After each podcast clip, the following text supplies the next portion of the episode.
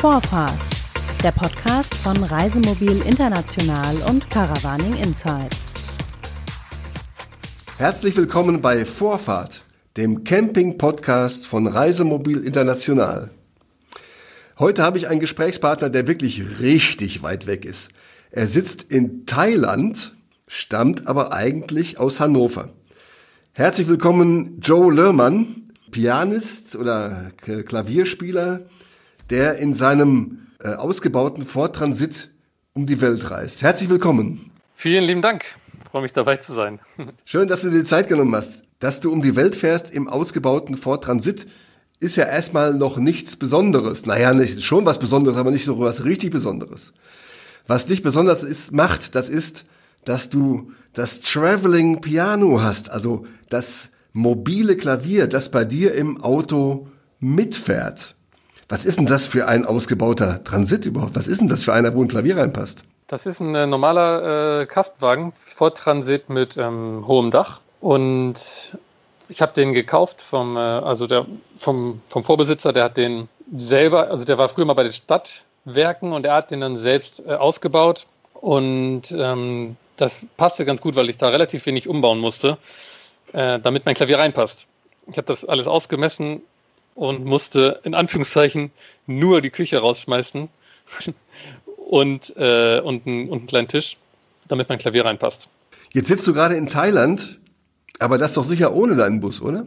Ja, das stimmt. Ist aber schade, ne? ja, finde ich auch. Tatsächlich finde ich es auch sehr schade, aber ja, ist dann doch ein bisschen zu weit, um äh, mit dem Bus herzukommen. Ähm, ich verbringe jetzt schon seit vielen Jahren immer den Winter in Thailand und ja, bin dann hier meistens äh, etwas lokaler unterwegs, also nur an ein, zwei Orten und äh, brauche da auch dann quasi nicht so ganz dringend meinen Bus und in der Zeit ist mein Bus im Winterschlaf. Und ich habe hier ähm, ein zweites Klavier auf der Insel, ähm, mit dem ich dann Konzerte gebe. Ah, klingt gut. Vielleicht hören wir dann nachher mal rein. Mal gucken. Ähm, du schreibst, du hättest also auf deiner Homepage schreibst du, dass du hättest deine zwei Leidenschaften miteinander zu deinem Beruf, dem Konzertpianisten, verbunden.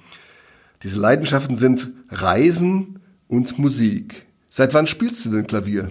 Ich habe schon als Kind angefangen. Meine Mutter hat ein Klavier gekauft, da war ich ähm, vier. Und da war ich eigentlich sofort begeistert von den Tasten und habe mich da irgendwie immer regelmäßig dran gesetzt. Das heißt, du spielst 33 Jahre Klavier, wenn du 37 bist jetzt? Ja, genau. Genau. Ich habe mit acht Jahren dann angefangen mit Unterricht. Und dann hatte ich immer mal wieder mit Unterbrechungen Unterricht, ähm, gar nicht so viele Jahre. Aber ich habe immer aus eigenem Antrieb Musik gemacht und das gespielt, was mir gefallen hat. Ja. Mhm. Und die Leidenschaft Nummer zwei, seit wann genießt das Reisen einen hohen Stellenwert in deinem Leben? Oh, auch schon sehr, sehr, sehr lange. Also ich bin, kann mich erinnern, dass ich als Kind immer schon mit dem Fahrrad meinen Radius erweitert habe und dann irgendwann aus der Stadt rausgefahren bin und dann noch ein Stückchen weiter und dann noch ein Stückchen weiter. Also das fand ich schon immer aufregend, da so ein bisschen meine Grenzen auszutesten. Und mh, mm, ich weiß auch, dass ich bei meinem Vater äh, auf, dem, auf dem Schoß saß und sein Auto gefahren habe über einen Parkplatz. Da war ich, glaube ich, zwölf oder so und konnte mir konnte gar nicht vorstellen, dass es noch sechs Jahre dauern sollte, bis ich endlich selber fahren dürfte. und äh, als ich dann 19 war, ähm, mein Vater hatte so einen alten äh, 5er BMW. Und dann habe ich ähm, ihm den abschwatzen können und bin für ein Jahr nach Frankreich gegangen und habe dort meinen äh, sogenannten anderen Dienst im Ausland gemacht. Das ist ein Ersatzdienst für den Zivildienst. Mhm. Und war dann für ein Jahr in Frankreich mit eigenem Auto in Südfrankreich in der Provence. Ähm, das war schon, also das war spätestens, würde ich sagen, der, der Beginn der Reiselust. Wann ist dann da ein, ein Reisemobil, also speziell dieser Bus dazugekommen? Das ähm, hat noch ein paar Jahre gedauert. Ich habe ähm, eine kaufmännische Ausbildung gemacht in Bremen und äh, war dann nochmal für ein Jahr in Südamerika. Beziehungsweise ich habe ein Jahr eine Weltreise gemacht nach meiner Ausbildung, habe dann Tourismusmanagement studiert und war innerhalb des Studiums nochmal ein Jahr lang in Südamerika. Und als ich dann wieder gekommen bin, das war 2011, da habe ich mir dann den Bus gekauft. Mhm, das heißt, du bist also jetzt, wie du gesagt hast, schon auch acht bis neun Jahre mit dem Fahrzeug dann unterwegs. Ähm ich nehme an, hauptsächlich in Europa dann, ne? Genau, ja, mhm. mit dem Bus hauptsächlich in Europa. Jetzt äh, haben wir vorhin schon mal ganz kurz das Klavier erwähnt.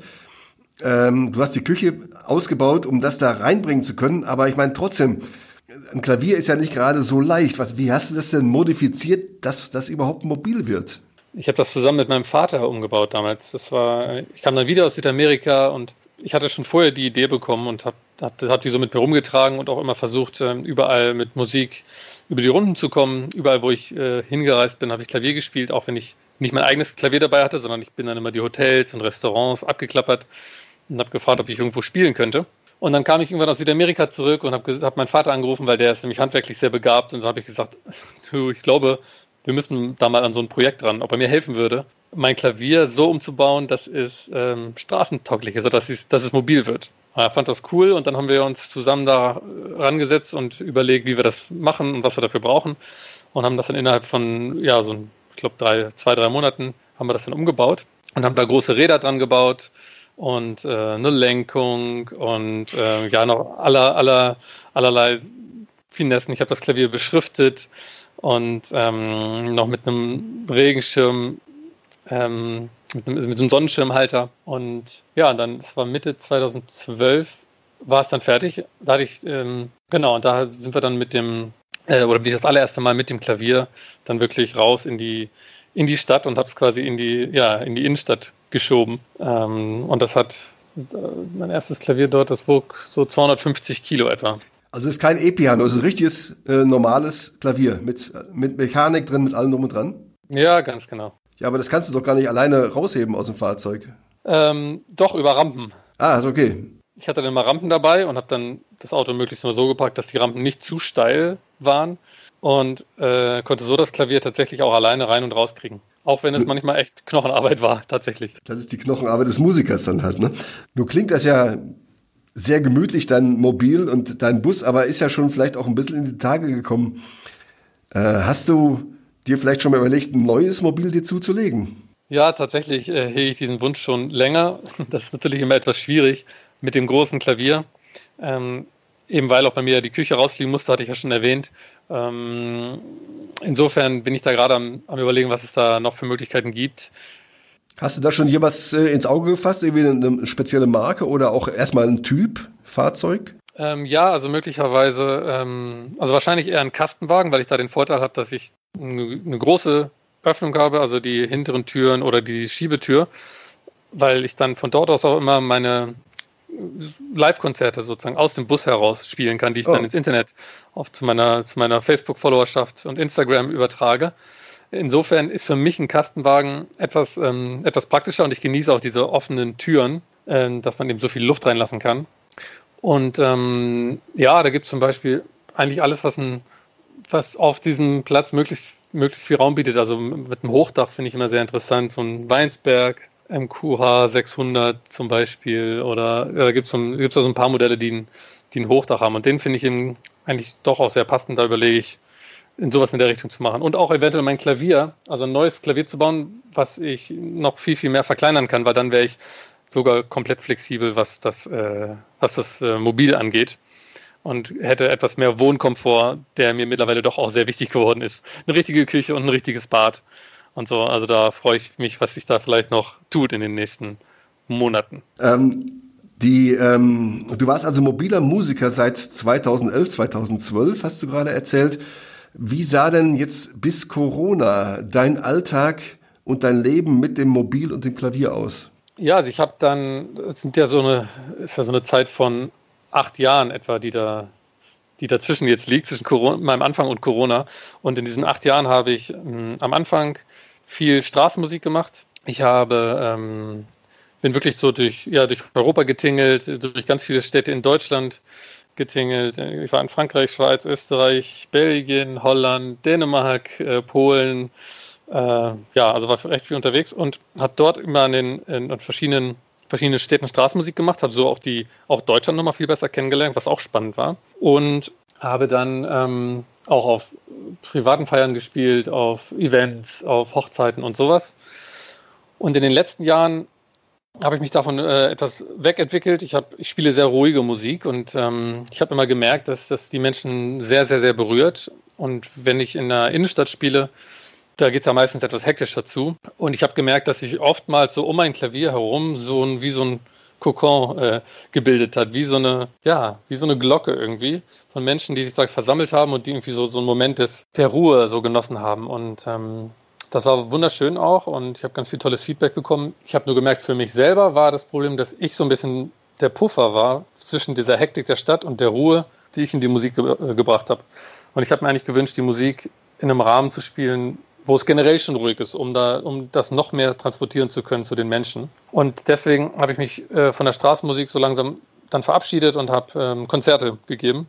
Mhm. Und diese Konzerte äh, im allergrößten Teil sozusagen in der Natur gespielt. Also wirklich an das Klavier dann an Orte in der Natur gebracht, also in den Wald, wo es total ruhig ist, oder in die Berge auf 2000 Metern Höhe in Österreich, ähm, in Italien am See und oder am Strand. Und dort habe ich dann eben Konzerte veran, äh, veranstaltet. Ja, wie das aussieht, sieht man auf deiner, auf deiner Homepage. Du zeigst das ähm, in verschiedenen Videos. Das eine davon heißt sogar ähm, Naturkonzert. Man sieht dich dort etwas erhöht mit deinem Piano ähm, auf einem, weiß ich nicht, ein Sockel irgendwie, Natursockel, ein Fels oder sowas. Und drumherum ähm, ist das Publikum zu sehen, sehr viele Menschen, also für mich überraschend viele Menschen. Und das Ganze wirkt für mich, wenn ich das sehe, so ein bisschen ja, hippieartig schon bald. Die Atmosphäre ist sehr entspannt. Ist das die Resonanz, die du hervorrufst bei deinen Hörern? Ja, absolut, würde ich sagen. Also ähm, ich bekomme sehr, sehr oft das Feedback, dass die Menschen so total runterkommen in so einen, viele beschreiben das einen Zustand, in dem sie sich selbst von sich noch gar nicht kannten ähm, der sie irgendwie ganz, ganz tief in ihrer Seele trifft und ähm, ähm, oder berührt. Und das ist auch wirklich so, dass man dann eigentlich so eine Stecknadel fallen hören könnte, weil es, weil es wirklich so ruhig ist und keiner spricht mehr irgendwie und das ist eine wunder, wunderschöne Atmosphäre und ähm, freue ich mich immer sehr, wenn, wenn ich solche Momente mit kreieren darf. Also ich sage immer, wir kreieren das alle gemeinsam, weil jeder trägt irgendwie dazu bei, zu diesem Moment und zu dieser Ruhe. Und ähm, ja, das ist wunderschön. Was du da gesehen hast, war wahrscheinlich in Thailand dann am, am Strand möglicherweise. Da stand ich, letztes Jahr habe ich ein Konzert gegeben hier auf dem, auf so einem Felsen tatsächlich. Ja, ja, es war etwas erhöht so, ja. Mhm, genau, richtig. Also das war, das war eine ganz schöne Sache und das hatten wir erst einen Tag vorher, 24 Stunden vorher bekannt gegeben und dann kamen 250 Menschen. Also das war schon, ähm, das war schon irre. Und ähm, jetzt dieses Jahr habe ich ein Konzert ähm, gespielt hier auch auf äh, Kopangan. Das ist die Insel, wo ich jetzt immer mein, äh, ja, den Winter verbringe.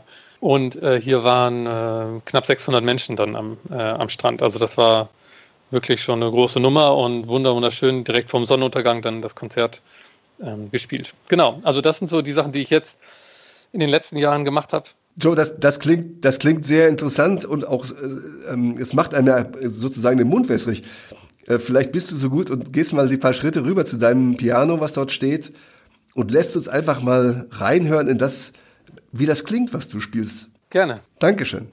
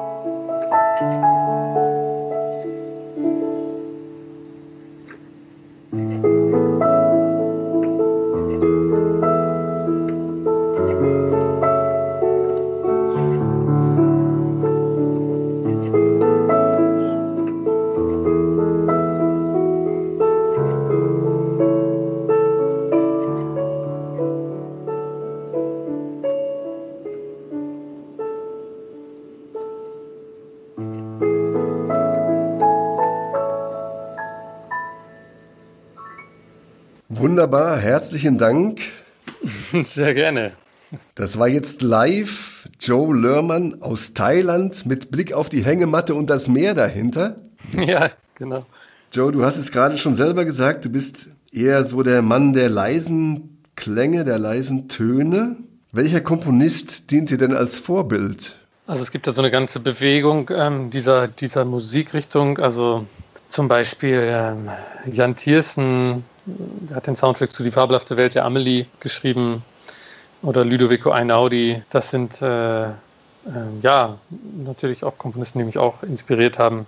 Hiruma, River Flows in You, auch sehr, sehr bekannt. Und ähm, ja, das, das ist so eine Musikrichtung, die ich eigentlich sowieso schon mein ganzes Leben auch immer gespielt habe, weil ich selbst immer viel improvisiert, am, improvisiert habe am Klavier. Und ähm, dann habe ich irgendwann erkannt, dass das tatsächlich eine ganze Menge Menschen gefällt. Und, ähm, und bin ganz, äh, ja, ganz ähm, glücklich darüber, dass das so gut ankommt.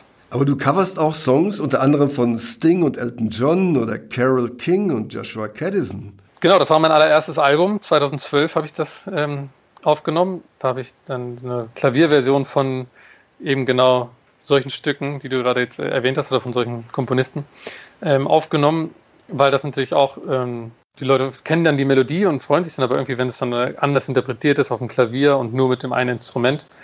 Genau, da habe ich eben ein ganzes Album aufgenommen, aber danach habe ich mich eher meinen eigenen Stücken gewidmet und zwei Alben mit eigenen Songs rausgebracht. Mhm. Und wenn du äh, komponierst, nimmst du dann eher Anleihen aus der Klassik oder aus der Popmusik oder woher stammt das? Du, das kann ich dir gar nicht so genau sagen. Ich spiele einfach, was aus, mein, was aus meinen Fingern rausfließt. Und wo das dann herkommt, ja, das müssen vielleicht andere Leute beurteilen. Ähm, ich denke mal, also wenn, wenn, dann ist es eher dem Pop-Bereich zuzuordnen, mhm. ähm, weil ich mich auch von der reinen Klassik schon relativ früh verabschiedet habe. Ich habe das zwar auch gelernt, aber es war nie so ganz mein Ding. Jetzt äh, irgendwie derjenige zu sein, der jetzt bis auf die allerletzte Nuance das klassische Stück perfekt spielt und sich da gegen seine Mitbewerber beim klassischen Wettbewerb durchsetzt oder so. Also das war nie meine Welt. Und ähm, mir ging es irgendwie immer darum, ja, dass es, mir, dass es mir Spaß macht, mich selbst berührt und dass es eben andere Menschen berührt. Nun haben wir ja vorhin schon darüber gesprochen, dass du sehr viel gereist bist, unter anderem auch eben seit acht Jahren in dem, in dem ausgebauten äh, Ford Transit. Welche Rolle spielt denn dieses Reisemobil, wenn du Melodien ersinnst oder wenn du, wenn dir Stücke einfallen? Welche Rolle spielt das Mobil bei den Stücken, meinst du? Ja. Meistens ist es so, dass ich äh, diese Stücke, dass die eigentlich wie so fast zu mir fliegen. Also sprich, ähm, ich habe zwei Alben gemacht und das eine war, also zwei Alben mit eigenen Stücken und das, das erste, das heißt Follow the Sun, das habe ich auf einer thailändischen Insel tatsächlich auch komponiert. Das heißt, da hatte ich meinen Bus gar nicht dabei. Da hat, haben also wirklich, da hat alles, was ich auf dieser Insel erlebt habe, das hat eigentlich zu diesem Album beigetragen und die, die Stücke sind auch entsprechend ähm, benannt. Das war dann das Wetter, das war mal ein Sturm, das ist die Sonne, das ist die Ebbe und die Flut und die Wellen ähm, und das bei sich ankommen. Und das nächste Album, was ich gemacht habe, das heißt The Private Concert, weil es für mich oder weil es eigentlich sehr privat ist, wenn man da genau hinhört, denn ich habe ähm, alle diese Stücke, die auf dem Album drauf sind, sind alle entstanden, während ich Konzerte gegeben habe, an den verschiedensten Orten. Das heißt, da war ich auch nicht im Bus, sondern ich war an meinem Klavier an, in den verschiedensten Orten in der Natur und habe dort ähm, die jeweilige Situation mit den Menschen und meine eigene persönliche Stimmung und einfließen lassen und ähm, habe improvisiert.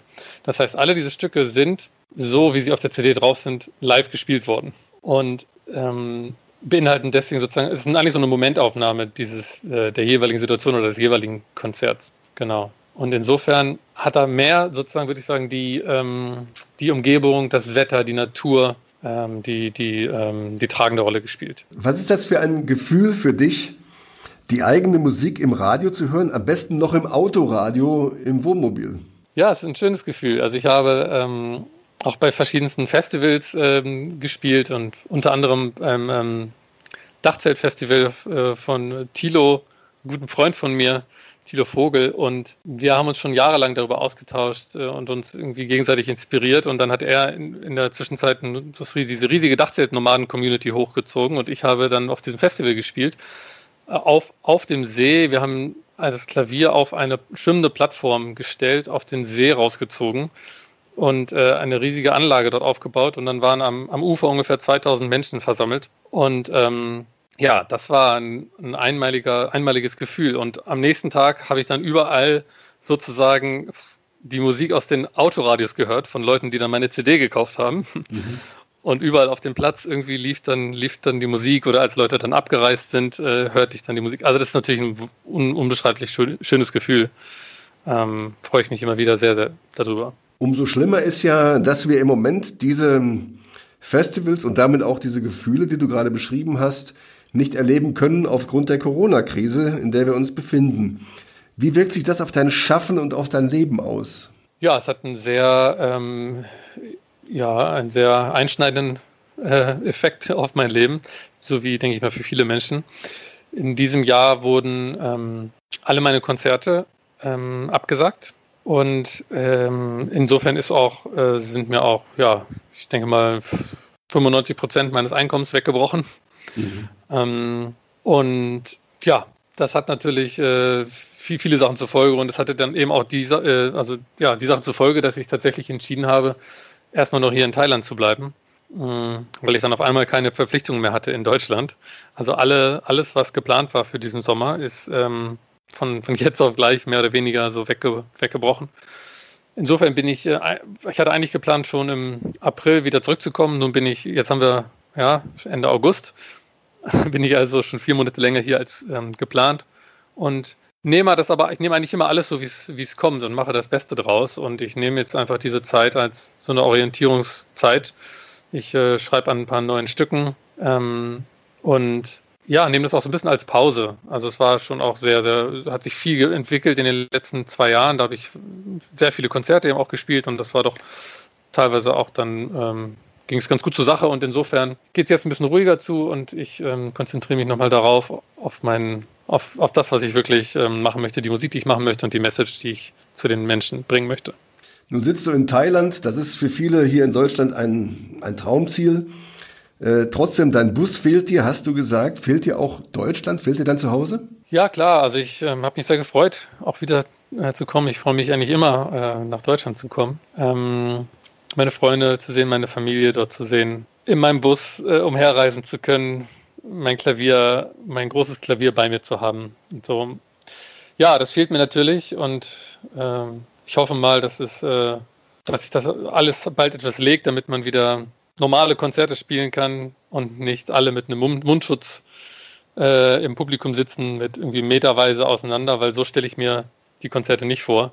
Ich, ich spiele ja gerade die Musik, um die Menschen zusammenzubringen, um die Menschen zu erinnern, wer sie sind, wo sie herkommen, sie mit der Natur zu verbinden ähm, oder dass sie sich mit der Natur verbinden können und miteinander. Und da läuft, laufen natürlich solche Maßnahmen komplett entgegen meinem meinem Wunsch. Insofern ist das, glaube ich, auch gerade nicht die richtige, die richtige Atmosphäre, um diese Konzerte zu spielen. Leider. Du hast es gesagt, wir haben ausgehenden Sommer, Frühherbst, wenn wir hier, das, wenn das zu hören ist, also wir haben ausgehenden Sommer. Ähm, wahrscheinlich wirst du den kommenden Winter dann auch gleich noch in Thailand bleiben? Ja, das, das entscheidet sich jetzt noch. Es gibt da, ich, es ist auch nicht ganz so einfach. Ähm, hier gibt es natürlich auch Hürden und Schwierigkeiten, ähm, ob man hier bleiben kann überhaupt, muss man ein Visum beantragen und das ist gar nicht so einfach, äh, gerade auch zu Corona-Zeiten nochmal noch mal deutlich erschwerter. Insofern weiß ich es zum jetzigen Zeitpunkt tatsächlich noch nicht. Es ist also die ganze Zeit immer so eine Unsicherheit, die da mitschwebt und wird sich also erst in den kommenden Wochen noch ausstellen, wo ich dann tatsächlich den Winter verbringen werde. Aber wenn es äh, möglich ist, dann werde ich voraussichtlich auch hier bleiben. Wie sieht dein Wunsch für die Zukunft aus?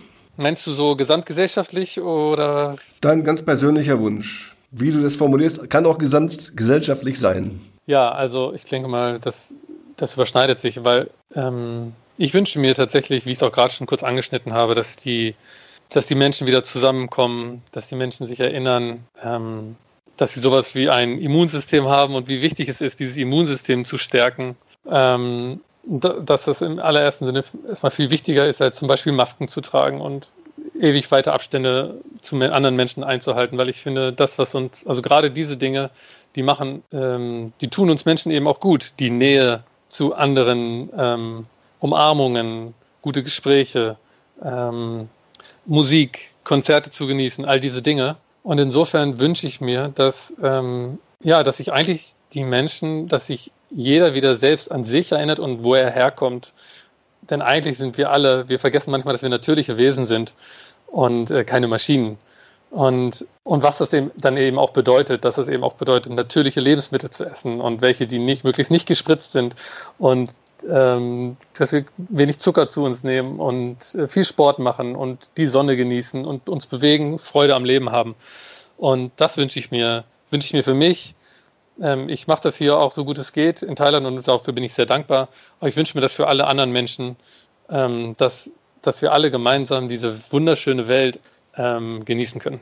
Danke für dieses wunderbare Schlusswort. Besser kann man es ja gar nicht sagen. Herzlichen Dank, Joe Lörmann, dass du dir Zeit genommen hast für unseren, für unseren Podcast. Das war Vorfahrt, der Camping-Podcast von Reisemobil International. Am Mikrofon war Klaus-Georg Petri. Das war Vorfahrt, der Podcast von Reisemobil International und Caravaning Insights.